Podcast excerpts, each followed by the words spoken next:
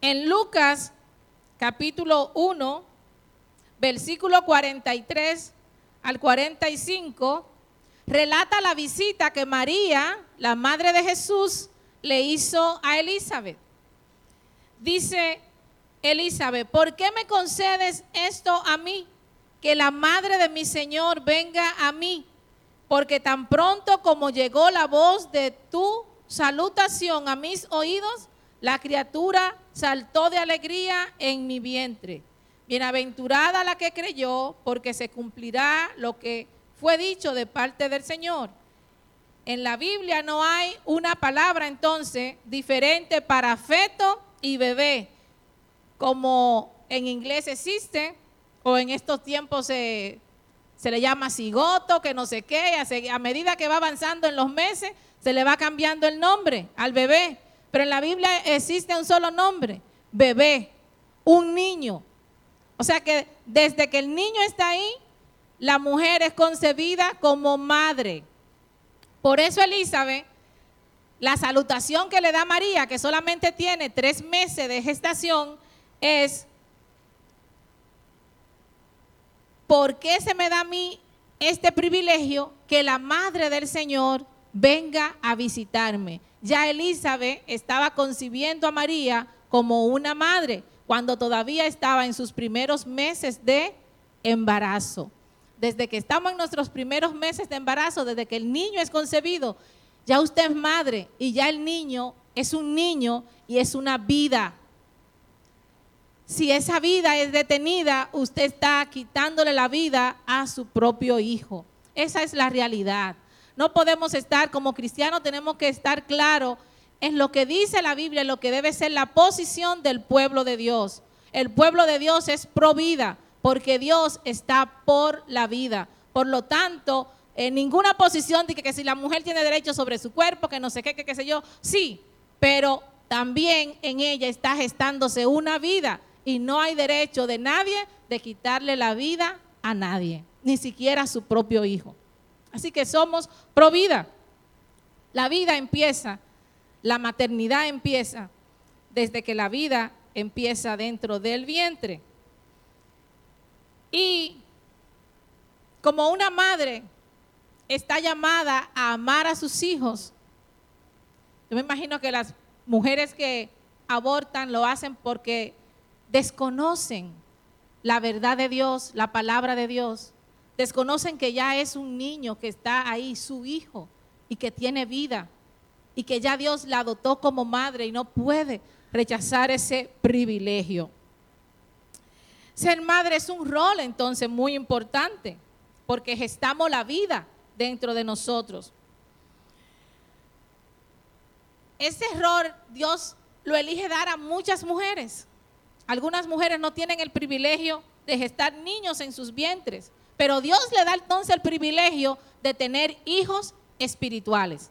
Así que si por algún motivo o alguna razón usted no ha podido tener sus hijos biológicos, aproveche la oportunidad que Dios le da de tener hijos espirituales en el Señor.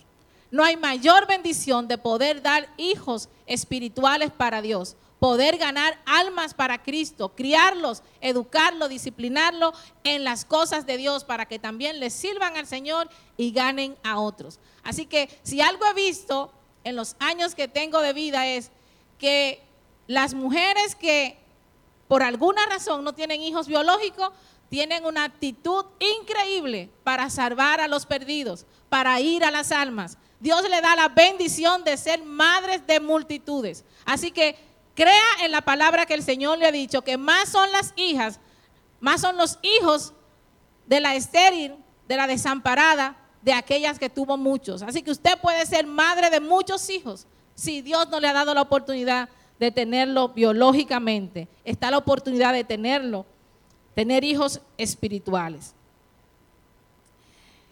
Dando esta introducción, hermanos, queremos que vayamos a Tito Tito es un libro que se lee poquito, es bien chiquitito. Capítulo 2. Ahí en Tito está el consejo.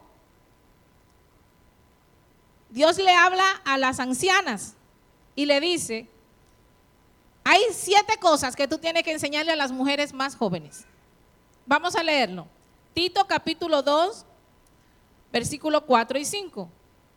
Versículo 3 y 4, perdón. Saben que a veces estamos ancianas en la iglesia y no sabemos ni siquiera qué tenemos que enseñarle a la jovencita. Así que escuchen mujeres de con experiencia de qué, en qué debemos ocuparnos para enseñarle a las más jovencitas.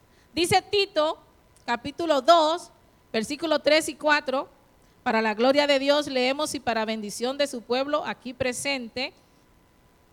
Las ancianas asimismo sean reverentes en su porte, que no sean calumniadoras ni esclavas del vino, sino maestras del bien.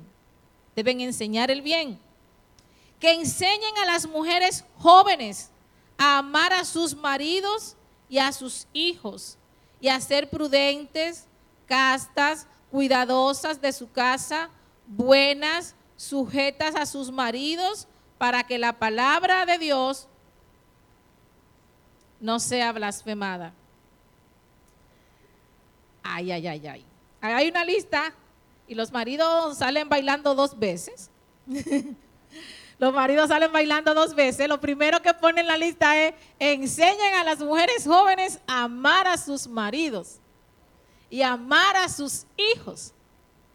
Hoy vamos a hablar de amar a sus hijos. Otro día me imagino que los maridos van a querer que le hablen a las mujeres de cómo amar a, sus maridos. Pero hoy vamos a hablar de amar a sus hijos. Marido, díganle, pastora, ¿cuándo es que usted va a enseñar la otra partecita? De que las mujeres aprendan a amar a sus esposos. Pero hoy, porque la Biblia lo manda, que las mujeres deben aprender a amar a sus esposos. Pero la Biblia hoy nos quiere hablar del amor a nuestros hijos.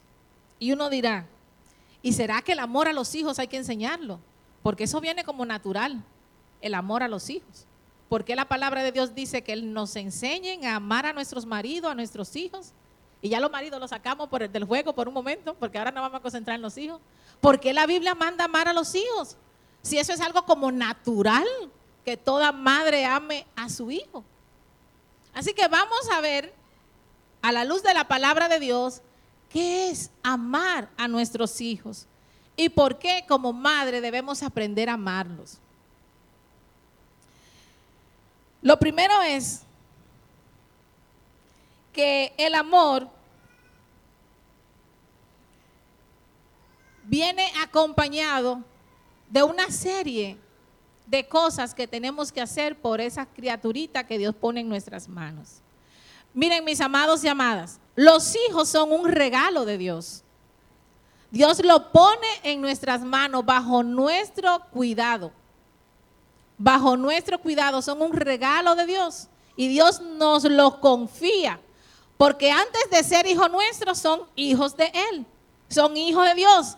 O sea que si Dios pone un hijo de Él en nuestras manos, nos, los está confiando. Está confiando que vamos a hacer un buen trabajo en levantar y criar a ese niño. Así que como el niño es un regalo de Dios, como dice Salmo 127, capítulo, versículo 3, he aquí herencia del Señor son los hijos, cosa de estima el fruto del vientre. Como saeta en las manos del valiente, Así son los hijos habidos en la juventud. Herencia de Jehová son los hijos.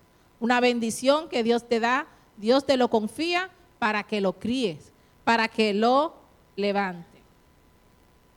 Entonces, las ancianas de la iglesia tienen un trabajo importante que es enseñar a las madres jóvenes a amar a sus hijos.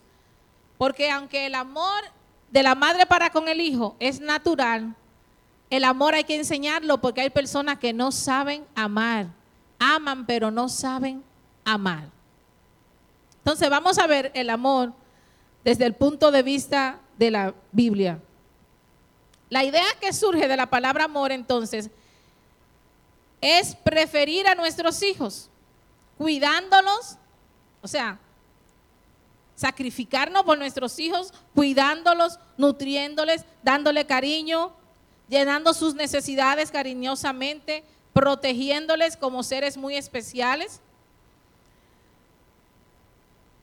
la Biblia entonces nos pide que seamos madres amorosas como una responsabilidad. Ahora, ¿cómo vamos nosotros a aprender a amarlo? ¿Cómo es que lo vamos a criar?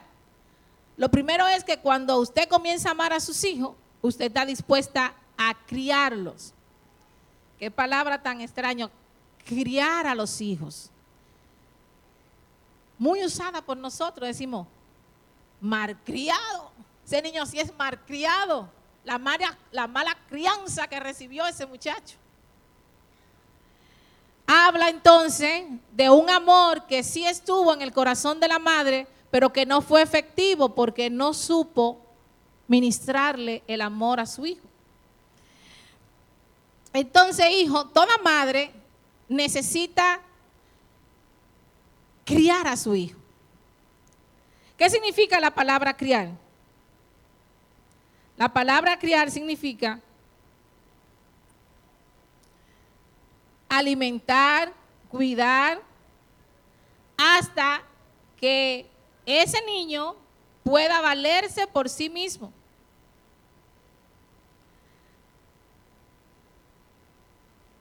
Alimentar, cuidar a ese niño, procurando que ese niño tenga un crecimiento y un desarrollo adecuado. Alimentar y levantar a ese niño hasta que este niño pueda ser educado, pueda estar instruido y pueda estar listo para cuidar a otros. O sea, que la crianza incluye darle todo lo necesario a ese niño, desde el cuidado, el apoyo, la dedicación, la educación, la instrucción, la disciplina, para que este niño, hasta que este niño pueda estar listo para tomar las mismas responsabilidades. Entonces, para usted tomar, poder hacer todo esto, levantar un niño desde que está en su vientre hasta que esté listo para tomar la responsabilidad por otro humano, por otro niño, entonces necesitamos tiempo. Necesitamos tiempo, disponibilidad. La palabra de Dios dice en el libro de Deuteronomio, Deuteronomio capítulo 6, versículos 6 y 7, Dios le está dando un consejo a los padres. Dice, y estas palabras, o sea, la Biblia, la palabra de Dios, que yo te mando hoy, estarán sobre tu corazón y las repetirás a tus hijos y hablarás de ellas estando en tu casa, andando en el camino, al acostarte y cuando te levantes. Presten atención, estas palabras las vas a repetir a tus hijos, la palabra de Dios debe ser enseñada cuando estés en tu casa, andando en el camino, al acostarte y al levantarte. Entonces, toda madre necesita estar con sus hijos. Hijos. Si tu madre, si la madre está preocupada porque el niño no llega, el joven no llega a la una, a las dos de la mañana, deberían estar a las diez, lo máximo fuera de casa. Entonces, si una madre está preocupada, es porque el mandamiento de Dios le dice que ella al acostarse debe estar con su hijo. Es natural, es hasta mandato de Dios que al acostarse la madre estén con los hijos que están debajo de ella, que todavía le están sujetos, que todavía no le son adultos. Algunos jóvenes dicen, pero ¿por qué? Yo te he dicho que te acueste, yo te he dicho que te duerme, que no me espera levantada. ¿Y cómo no te voy a esperar levantada? Si mi deber como madre, como lo dice la palabra, es que aún al acostarme, yo, tú tienes que estar conmigo y que eso de acostarse es una parte especial que yo debo enseñarte a ti, que la familia debe acostarse junta y que nadie debe estar fuera de la casa cuando la puerta se cierre. y que los hijos deben acostarse con sus padres y los padres saber dónde están sus hijos. Al acostarse, madre, al acostarse, hijos, sus madres necesitan saber que usted está tranquilo en su cama. Por eso mamá no duerme. Cuando usted llega a las 12, a la 1, a las 2. Y se levanta así, abrirle la puerta. Y tú no te No, ¿y cómo voy a dormir? Si tú no llegas y me canso de llamarte y ni siquiera me coge el teléfono. La madre necesita tener cuidado de sus hijos. ¿A qué hora se acuestan? Ninguna madre aquí se va a acostar sin que sus hijos lleguen a su casa. Pero ningún hijo aquí va a llegar tarde a su casa porque sabe que su madre le estará esperando. Seamos considerados hijos con nuestras madres, porque es parte del mandato divino que al acostarse ella esté ahí para instruirle en el Señor. También dice que al levantarse, dice, le enseñarás estas palabras al acostarte y al levantarte. Los hijos deben estar en casa para levantarse. Yo sé que en Estados Unidos se usa mucho los hijos estar durmiendo en casas ajenas. No se los recomiendo. Em, mire, no se los recomiendo. Quizá en una abuela, un abuelo, no se los recomiendo. No se los recomiendo. Los hijos están hechos para dormir bajo la cobertura de sus padres, no debajo de la cobertura del tío, del abuelo, del padrino, de la amiga, es bajo la cobertura de sus padres. Por eso la palabra de Dios dice que se la repetirás al levantarte, porque la palabra de Dios infiere que el hijo está en su casa, que ahí es que duerme, no con la vecina, no con el amigo, no con el tío, ni con el padrino. Pasan tantas cosas en este mundo porque no entendemos ni queremos escuchar lo que la palabra de Dios dice y queremos tomar la cosa a la ligera. Ah, sí, que se vaya. Ay, que tienen un qué sé yo. Que las amigas que se van de, de, cine, que no sé qué, y se van a quedar en la casa de no sé quién. ¿Y qué es eso? Usted debe hacer posible que, está bien, que tome tiempo con sus amigas, pero ella viene a dormir a su casa y se levanta con usted. Y usted sabe a qué hora llegó y cómo se levantó y cómo está esa niña, cómo está ese hijo. Al levantarse su hijo debe estar en su casa. La palabra también te dice que estas palabras se las repetirás en tu casa. O sea, lo que quiere decir que no es que llego a las 10 de la noche y nos despedimos a las 6 de la mañana y ya me, me desentendí de mi hijo.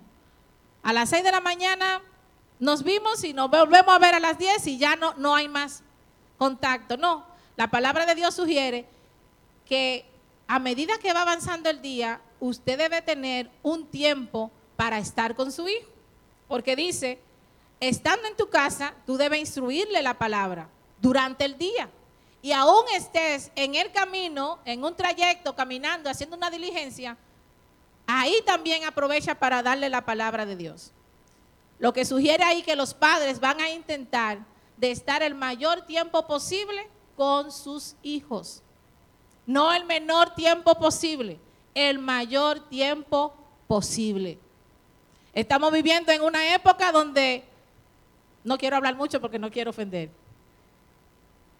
donde buscamos todas las excusas, lo dejamos aquí, lo dejamos allá, lo tiramos aquí, lo tiramos allá. Y siempre vivimos ocupándonos, que voy a hacer el mandado, agárramelo ahí, que bueno, agárramelo ahí. Como que queremos deshacernos del muchacho. Y los niños a veces así se sienten, como que le estorban a mamá o a papá. El mayor tiempo posible con mamá y papá.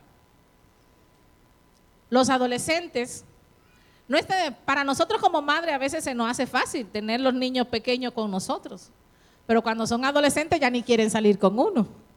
Mamá, ¿para dónde tú vas? no, no, no, no, no. Esto no es para adultos, esto es para adolescentes ya ni quieren salir con uno. Es el momento entonces de usted aplicarle la palabra de Dios. Es mi deber estar contigo el mayor tiempo posible. Hijos, cuando la madre le acompañan al cumpleaños o a la casa de, no sé quién, del amiguito, de la amiguita, no es para ser fastidiosa es porque es su deber estar con ustedes, ver con quiénes se juntan. ven qué casa visitan, qué tipo de personas son ellos, qué tipo de influencia pueden ser en sus vidas. Ese es el trabajo de su mamá. No es que son latosa ni molestosa, es que quieren hacer su trabajo lo mejor posible para que de ahí salga una mujer y un hombre hecho y derecho, como decimos allá, correcto, que le sirva al Señor y a la sociedad con rectitud. Así que mamá, papá, va a tratar de pasar el mayor tiempo posible con sus hijos, porque así la palabra de Dios se lo pide. Le va a pedir que llegue temprano a la casa, porque no se puede ir a dormir sin que usted llegue. Y le va a pedir que duerma en su casa, porque tiene que saber cómo usted se levanta.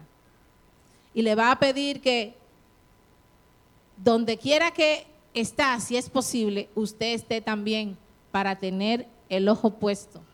Porque no hay persona más sabia que la mamá y el papá. Vamos a hablar de la mamá, no hay persona más sabia con la mamá. Se la sabe todita. Y desde que llega una persona extraña por ahí, muy contentita, que sé yo qué, y, sí, él es mi amiguito, y dice, mmm, tenme cuidado con esa persona. Ni siquiera la hemos hablado con ellos ni nada, pero ya intuimos que puede ser de peligro. Entonces decimos, ten cuidadito. Entonces, mamá, mamá, créanlo o no, ustedes no lo van a creer, hijos, mamá tiene el sexto sentido. Sinceramente, ustedes lo van a desarrollar después, todavía no lo tienen desarrollado, lo van a entender. Sí lo tienen. La mamá puede identificar, pero así de rápido, qué cosa puede ser de peligro para el hijo y le evita ese peligro. Escuche la voz de su madre. Entonces, las ancianas deben ayudar a las más jóvenes a aprender a amar a sus hijos. Y el padre que ama a su hijo, la mamá que ama a su hijo, va a procurar que ese hijo se mantenga en casa a la hora adecuada, que esté en casa, que duerme en casa, que esté el mayor tiempo en la casa o estudiando o trabajando. Otra cosa que implica el criar a los hijos el llevarlo hasta el punto que ellos tengan la responsabilidad de cuidar de otros, es la disciplina. En el libro de Efesios, capítulo 6, versículo 4, dice, y vosotros padres, a mis hijos les encanta este versículo, no provoquéis a ir a vuestros hijos, sino criadlos en disciplina y amonestación del Señor. Es que el versículo antes, ustedes lo saben que el versículo anterior del versículo 4 de Efesios 3 dice, hijos, obedezcan a sus padres, porque esto es bueno. Y, y, ya yo tengo los hijos míos cansados con ese versículo. Hijos, obedezcan a sus padres, porque eso es bueno. Cuando quieren hacer así, yo digo, acuérdate lo que dice la palabra. Hijos, obedezcan a sus padres, porque esto es bueno. Ese versículo es maravilloso porque dice que esto es el primer mandamiento con promesa. O sea que Dios tomó de los diez mandamientos, de las tablas de los diez mandamientos, Dios tomó uno específicamente para hablar del padre y la madre, de la relación con los hijos, una relación de obediencia. Y le dice a los hijos las bendiciones que va a tener si escucha el consejo, la reprensión, la disciplina que sus padres le dan. Pero a mis hijos les gusta el versículo de abajo. A mí me gusta el, primero, pero a ellos les gusta el segundo, donde dice, y vosotros padres, no provoquéis a ira a vuestros hijos. A cada rato me lo dicen. Y vosotros padres, no provoquéis a ira a vuestros hijos. Pero esa no es la parte que quiero hablar con ustedes hoy, sino la segunda parte donde dice a los padres, sino criadlos en disciplina y amonestación del Señor. El padre que ama a su hijo entonces tiene que aplicarle disciplina, porque eso es lo que la palabra de Dios dice. Y eso es de lo que tenemos que enseñarle a las mujeres jóvenes, que los hijos necesitan disciplina. Estamos hablando en estos tiempos, es que los tiempos de ahora estamos viviendo, son diferentes a los de antes. Yo no sé por qué, porque el reloj sigue marcando las horas y los minutos y los segundos igual. Pero nos excusamos de que en los tiempos de ahora. Y relajamos la disciplina. Todo el que tiene aquí de 30 años para arriba sabe cómo es el asunto de la disciplina, cómo era antes. Dos personas adultas hablando, callado. ¡Ah! Cállese. Usted es un niño. Usted no habla, no opine. Sello. Tal cosa, haga tal cosa.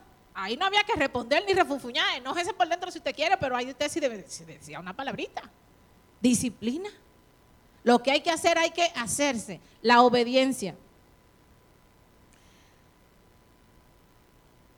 Dios no es como la mayoría de los padres, no como la mayoría, como algunos padres, que ven que los hijos están haciendo algo incorrecto y no lo disciplina. Dios es padre también y como padre él aplica disciplina. En el libro de Hebreos, capítulo 12, a ver si lo encuentro. Sí, Hebreos, capítulo 12, eh, versículo 5 al 11. Lo voy a, a leer. Habla de la disciplina que Dios nos aplica a nosotros. Dice Hebreo 12:5.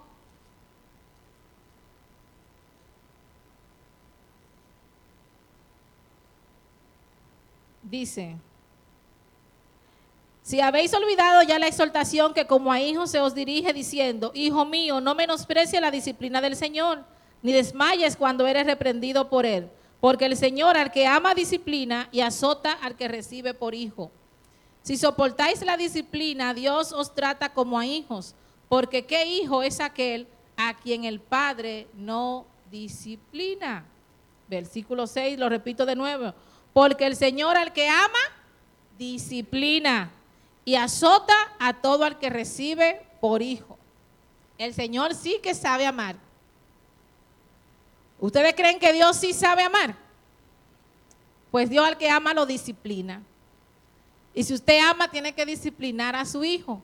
Hay personas que creen, los hijos creen, que la disciplina es para molestar. Y creen que uno hasta lo odia, porque le está haciendo la vida imposible. Mana, soy, soy, soy madre de tres adolescentes. A veces creen que uno le está haciendo la vida imposible, porque lo disciplina. La palabra de Dios dice que Dios ama y al hijo que ama lo disciplina. Y el padre que no disciplina a su hijo lo está tratando como un bastardo, como un hijo de la calle, como el hijo del vecino, porque no le importa. Al padre que le importa a sus hijos lo disciplina. Si tu mamá te disciplina es porque te ama y no quiere verte torcido. Necesita que enderece lo que está torcido y te arregle. Consejo de la madre, disciplina de la madre es amor para el hijo. Un amor que no se entiende. Los jóvenes y los niños no pueden entender eso, que la disciplina es amor. Como muchas personas no entienden la disciplina de Dios cuando Dios corrige, porque estamos mal como hijos y Él tiene que, que enderezar nuestros pasos. Pero es necesaria. Y todo lo que pasamos por disciplina, hoy decimos gracias a papá y a mamá. Gracias que me disciplinó. Cuando las muchachitas decían, eh, vamos a ponernos que si yo, vamos para allá y no le diga nada y, y, mamá se daba cuenta y dice, no, usted se equivocó, usted no, usted no. No, porque todas van, pero usted no es toda, usted hija mía, siéntese ahí. Usted no entendía y sufría y lloraba. Pero hoy usted dice, gracias mamá por eso. Gracias mamá por eso. Quizás su adolescente adolescente no pueda entenderlo ahora, no puede entender la disciplina que usted le da. Joven, quizá usted no entienda la disciplina que su madre le está dando. Los niños tampoco. Quizá van a llorar y patalear, pero es necesaria. Jóvenes que están criando niños, mujeres jóvenes que están criando niños ahora. Ay, es que está llorando. Ay, es que me da pena. Ay, pobrecito. Pobrecito. Después lo va a ver. Es ahora disciplina. Ahora es la corrección. Mientras ese niño está bajo el cuidado suyo, es el momento de disciplinar, de enderezar para que esté correcto, hecho, hasta el momento de poder cuidar a otro y disciplinar. Lamentablemente la disciplina se ha relajado en los hogares. No estamos disciplinando a nuestros hijos. Corretean, se suben aquí, ruedan, saltan, brincan, eh, de todo, de todo, de todo, de todo, de todo, de todo. Ya estamos viendo de todo. El mundo se está acabando, como decimos. Jesucristo viene pronto. Jesucristo viene pronto. Si, esos ancianitos de, allá, de esos abuelos y bisabuelos de uno vieran lo que está pasando ahora, dicen, ay, ¿qué lo que es esto? No lo pudieran entender, ¿qué es esto? ¿Qué es lo que está pasando? Porque hemos relajado la disciplina y nosotros como madres cristianas, hijas de Dios, debemos venir a la palabra y ver qué Dios nos dice, cómo criar a nuestros hijos, qué es lo que Dios dice. Dios dice que Él ama. ¿Y quién ama más que Dios? Nadie. Él ama y como ama, disciplina, corrige. Dios disciplina. También, hermanos, junto con la crianza, el tener cuidado de sus hijos, el darle tiempo a sus hijos, el ver el cuidado de ellos, mira el estado de tus hijos, mira el cuidado de ellos, de aplicarle disciplina cuando se necesite, la sabia corrección en el momento que se necesita.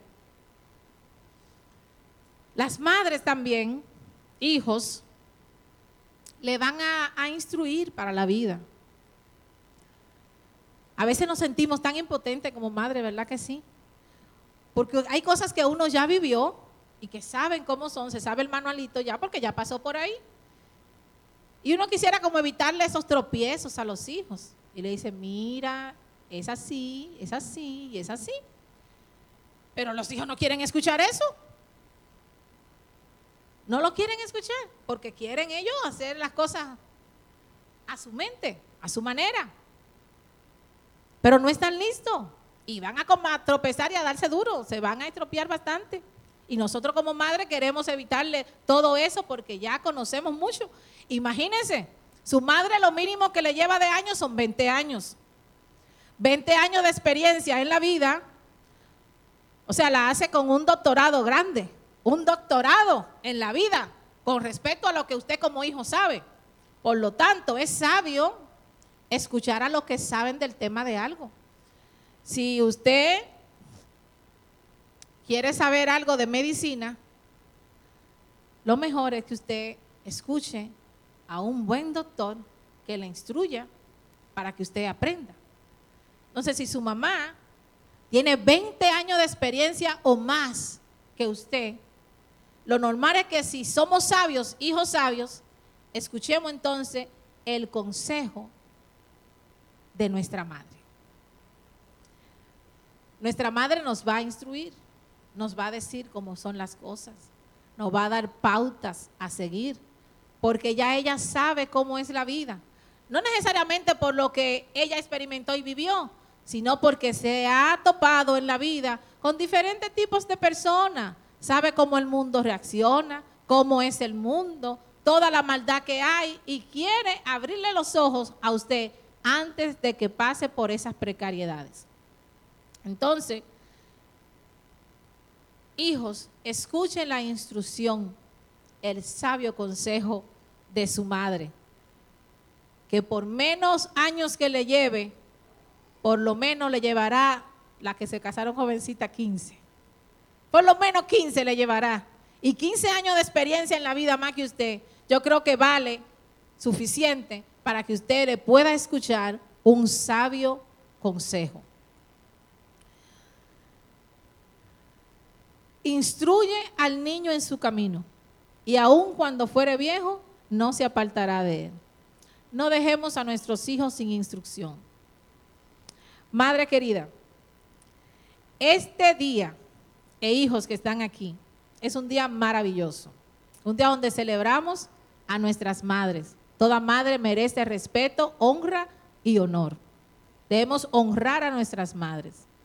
Y esas madres que merecen honra, respeto y honor, han tenido la responsabilidad de criarnos, de levantarnos, de presentarnos ante Dios como un hijo formado, un obrero correcto, que no tiene de qué avergonzarse. Esa es la meta de toda madre, que ese hijo llegue hasta el nivel de que pueda cuidar a otro y que no tenga de qué avergonzarse. Entonces, hijos, esa madre le quiere amar como Dios le ama también.